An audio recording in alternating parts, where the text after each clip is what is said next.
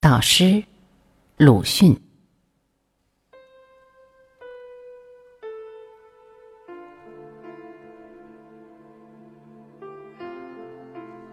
近年来很通行说青年，开口青年，闭口也是青年。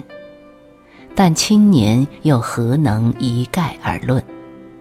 有醒着的，有睡着的，有昏着的。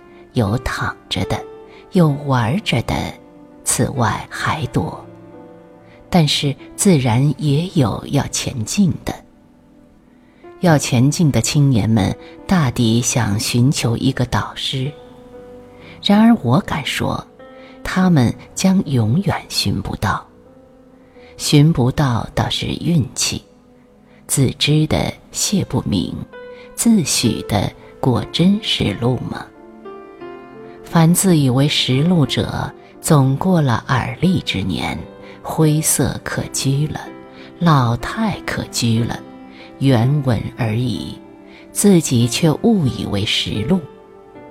假如真识路，自己就早径向他的目标，何至于还在做导师？说佛法的和尚，卖仙药的道士。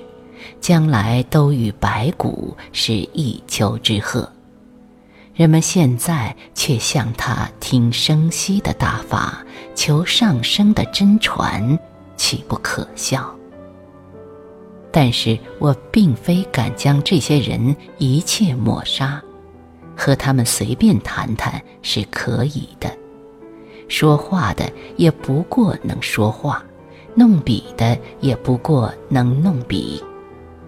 别人如果希望他打拳，则是自己错；他如果能打拳，早已打拳了。但那时别人大概又要希望他翻筋斗。有些青年似乎也觉悟了。我记得《京报》副刊征求青年必读书时，曾有一位发过牢骚，终于说：“只有自己可靠。”我现在还想斗胆转一句，虽然有些煞风景，就是自己也未必可靠的。我们都不大有记性，这也无怪。人生苦痛的事太多了，尤其是在中国。记性好的，大概都被厚重的苦痛压死了，只有记性坏的。适者生存，还能欣然活着。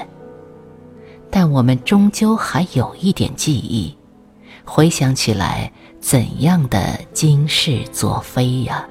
怎样的口是心非呀？怎样的今日之我与昨日之我战呢？我们还没有正在饿得要死时，于无人处见别人的饭。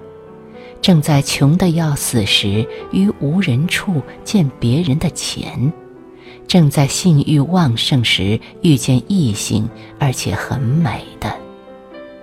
我想，大话不宜讲得太早，否则倘有记性，将来想到时会脸红；或者还是知道自己不甚可靠者，倒较为可靠吧。青年又何须寻那挂着金字招牌的导师呢？不如寻朋友，联合起来，同向着似乎可以生存的方向走。你们所多的是生力，遇见森林可以辟成平地的，遇见旷野可以栽种树木的，遇见沙漠可以开掘井泉的。问什么荆棘色途的老路，寻什么乌烟瘴气的鸟导师？